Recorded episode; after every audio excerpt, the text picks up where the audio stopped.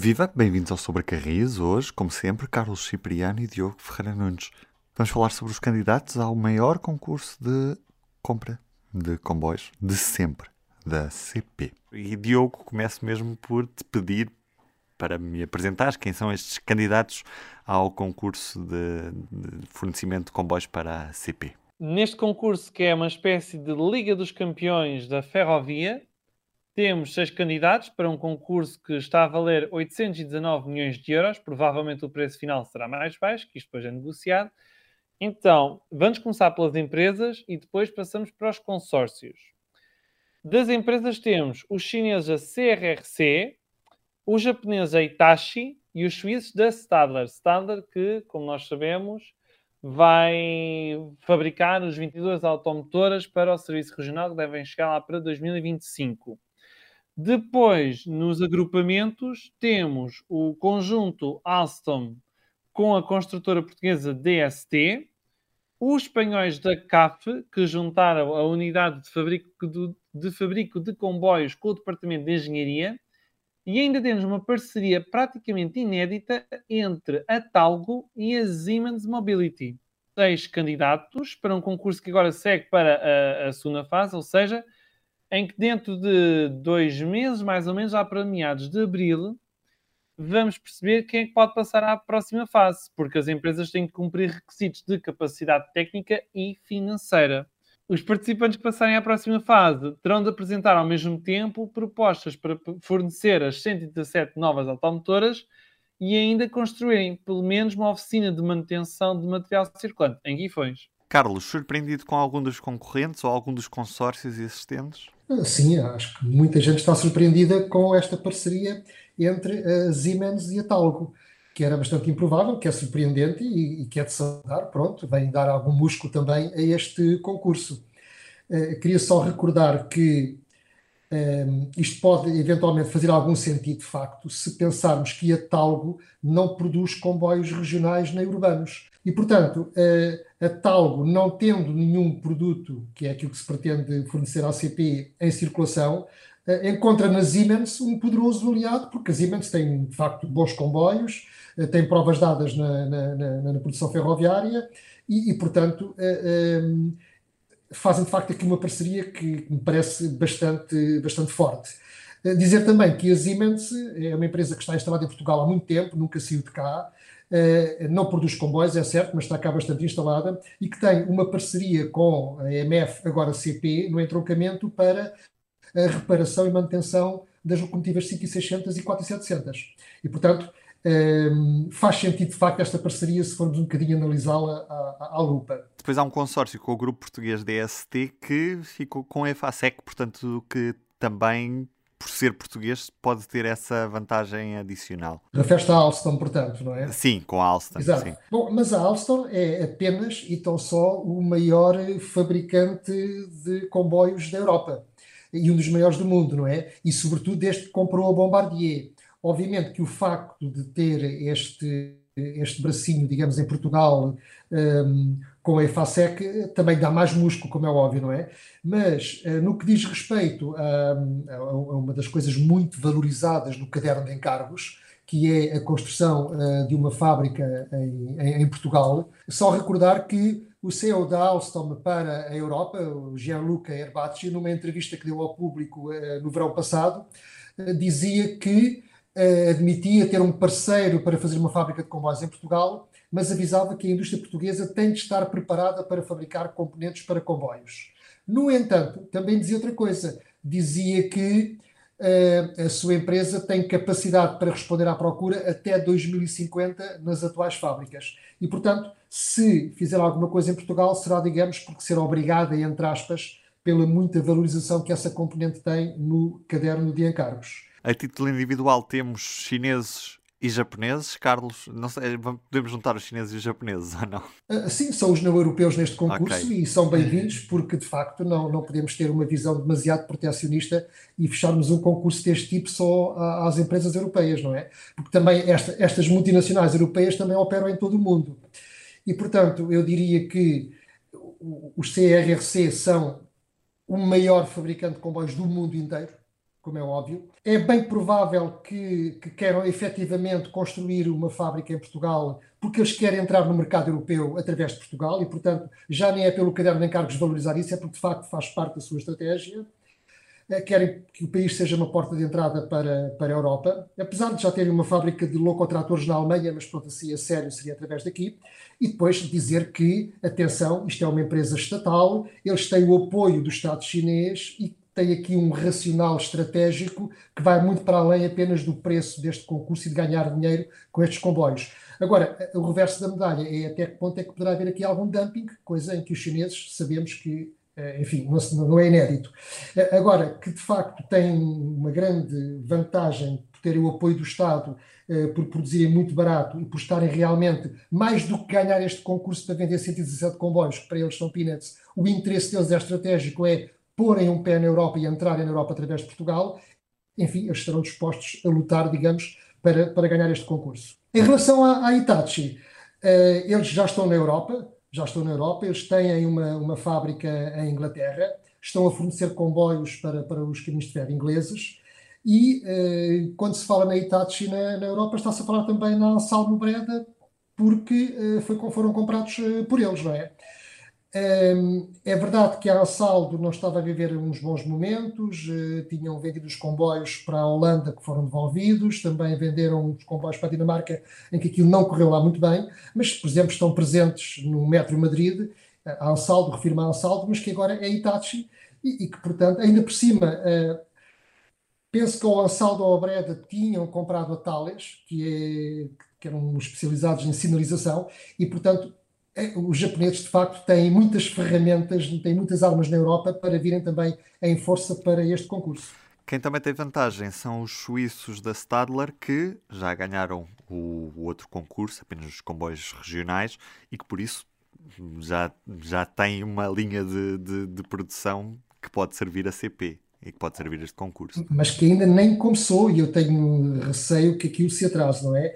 Eh, se calhar o ideal para eles seria, ao fazerem aqui uma, uma linha de produção, fazerem juntarem os 22 mais 117, caso ganhem o segundo concurso, não é? Mas penso que não poderá, não poderá acontecer isso porque eles têm que começar já a produzir os 22.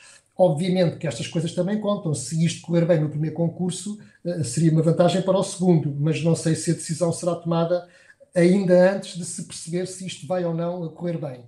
Seja como for, e também uh, citando o Inigo Parra, que é o responsável da, da Stadler para Espanha e Portugal, uh, eles também estão interessados no mercado nacional, já estiveram a estudá-lo e querem fazer parcerias com empresas portuguesas, pelo que também é bastante forte a probabilidade de querer efetivamente construir, construir cá uma linha de produção. Bom, já quanto à CAF, eh, a CAF é uma empresa muito importante também em Espanha e no mundo inteiro, porque eles eh, vendem para muitos países. Dizer que em Portugal só estão presentes através das caixas de, dos comboios suburbanos, das, das 3.500 que, que são operadas pela Fertagos e pela CP nos suburbanos, eh, foram depois concluídas na Sorefam por força do contrato, que já na altura se pedia que houvesse incorporação nacional. Sorefam que na altura penso que era eh, Bombardier já. Eh, é verdade que aquilo não correu muito bem. Algumas das caixas tiveram que ir ao entroncamento para, ser, para corrigir erros de soldadura, mas pronto, a CAPES de facto já está presente em Portugal através dessas caixas. Eh, também tem um acordo com a CP para a reparação de bogis eh, e é um concorrente muito forte, até porque está aqui muito perto e tem também uma grande tradição de indústria ferroviária e tem de facto comboios suburbanos e comboios regionais que respondem claramente a, a este concurso. Expectativas em relação a este concurso, Diogo? Muita competição. O preço final não será certamente 819 milhões de euros, será bem mais baixo, porque a partir do momento em que há seis uh, concorrentes pré-qualificados, isso diz logo da importância do concurso. É um grande contrato, é o maior contrato de sempre, e vai toda a gente querer ficar com, com, com esta ordem. Agora a questão é se a luta vai ficar pelo concurso em si ou se teremos uma segunda temporada uh, num tribunal perto de, de sim. Havendo tribunal ao barulho, há risco de não termos os comboios todos prontos a tempo, uma vez que estes comboios também vão ser comprados graças a com participação comunitária e isso corre o risco de depois termos de acertar contas com Bruxelas. Eh, sim, Ruben, é esse exatamente o meu receio. É, apesar do caderno de encargos, parece que pronto, deve estar devidamente salvaguardado em relação a tudo o que são as leis da concorrência na Europa, ao querer uma grande incorporação nacional. É, apesar de tudo, é um caderno de encargos que é muito permeável a que, querendo, alguém possa tentar impugnar o concurso se achar que não, foi, que não foi devidamente bem tratado. E esse é o meu maior receio, é que é de uma tão grande complexidade a valorização que é atribuída a uma série de pontos do caderno de encargos para exatamente para obrigar, entre aspas, à incorporação eh, nacional, que eu tenho receio que haja ali muitas pontas soltas que são inevitáveis e que permita a qualquer concorrente que uh, o júri venha a dizer que não cumpriu os requisitos ou que não tenha sido escolhido depois a, a impugnar e a atrasar todo este processo. Aquela experiência que nós tivemos com a Stadler, de facto, foi uh, exemplar a esse nível, quer dizer, exemplar no mau sentido. Foram dois um anos perdidos por causa de uma impugnação. Bom, e agora, num concurso com esta dimensão e com tantos concorrentes, eu receio muito, juntando também aqui o atraso habitual da justiça portuguesa, eu tenho muito medo, confesso, que isto uh, não corra bem. Diogo, este último sábado, este último fim de semana, andaste no Voguinha e tens algumas críticas para fazer, Diogo. Não são bem críticas, são algumas sugestões para o passeio ser melhor para todos. Porque eh, desta vez a CP decidiu marcar a hora de partida para as 9 da manhã. Ora, muita gente que vem de Lisboa e até do Porto e de outras paragens não está propriamente com a disposição de passar uh, a noite anterior uh, fora de casa. Ou seja, idealmente, o que é qual é que é o programa? A pessoa sai de casa de manhã, não demasiado cedo, chega ali ao final da manhã a Aveiro para depois uh, apanhar o comboio. Há uma paragem em Massinhata onde poderia almoçar, por exemplo, enquanto uh, havia a, a inversão da, da locomotiva e passado uma hora e pouco do almoço, ali ao pé das barraquinhas, com uh, comidas e bebidas locais, voltavam todos para Aveiro, felizes e contentes, e por volta da hora do jantar já estavam outra vez em casa. Portanto, na próxima oportunidade, vamos ver se será já nesta Páscoa ou não, que também convinha saber, saber se já de antemão, convinha uh, a CP ajustar melhor os horários ao público-alvo e até pensar um pouco se poderia atrair o mercado espanhol e até outros mercados internacionais que têm muito interesse neste comboio, porque é um exemplar único. A locomotiva a vapor que está neste serviço vai fazer para o ano 100 anos. 100 anos. Carlos. Me queria só acrescentar às sugestões do Diogo uh, o seguinte, que é uh, uma maior proatividade por parte da CPI, em particular do seu serviço comercial, para divulgar e vender este comboio. Mas, em primeiro lugar, era necessário estabilizar a oferta, ou seja, até agora, da ideia que isto são experiências, que são ofertas pontuais, era necessário que o Volguinha tivesse um programa anual, eh, idealmente, se calhar, todos os fins de semana, na primavera e no verão, ou até ao outono, em que se soubesse que ali, sim, vai sempre funcionar, porque as pessoas soubessem que aquilo é um serviço quase regular, ou mesmo regular, embora seja um serviço turístico, mas depois era necessário que a CP vá às escolas promover este produto para que haja visitas de estudo e há muitas escolas no país. É necessário que vá às juntas de freguesia quando organizam passeios de séniores. É necessário que vá às câmaras municipais. É necessário que contacte empresas, porque o Volguinha é um excelente meio para que as empresas reúnam os seus quadros, os seus trabalhadores para uh, um tipo de viagem interessante para reunir as pessoas, é necessário que o promova junto às agências de viagem e, portanto, depois desta oferta estabilizada com um calendário bem definido, é necessário que o comercial venha para a rua e fale, repito, com as escolas, com juntas de freguesia, com empresas, com agências de viagens, para que de facto se possa encher o Voguinha, porque ele tem um grande potencial, tem a que ser divulgado. E já agora bilhetes numerados, porque há máquinas próprias para isso ainda na estação da Aveira, em que dá perfeitamente para numerar os bilhetes, que são as famosas, as famosas marqueteiras. Acho que é este o nome correto. Portanto, toca a dinamizar o Voguinha que ele merece. Faz falta essa previsibilidade ao longo do ano, ou seja, a CP no início do ano lançar todas as datas que tem previsto fazer o comboio ao longo do ano e não com esta antecedência reduzida que depois leva a que os programas sejam desconhecidos da, de grande parte da, da audiência, inclusive dos internacionais, que às vezes precisam marcar voos e tudo mais para poderem estar presentes nestas coisas e em cima da hora os voos são muito mais caros. Para fechar, Queria só dar um destaque também ao papel do comboio nesta guerra na Ucrânia, no que tem no comboio um dos meios de transporte principais para este processo de evacuação. Os caminhos de ferro ucranianos nunca pararam de operar na maioria das estações uh, e isso mostra também uma resiliência muito grande da parte dos ferroviários. Também não nos podemos esquecer que os países em volta da Ucrânia estão a oferecer viagens a pessoas que têm o passaporte ou a nacionalidade ucraniana. Uh, portanto, acho que os, uh, os, operadores ferroviários souberam estar à altura deste momento e mais uma vez mostraram como, como conseguem responder bem a, a, a crises.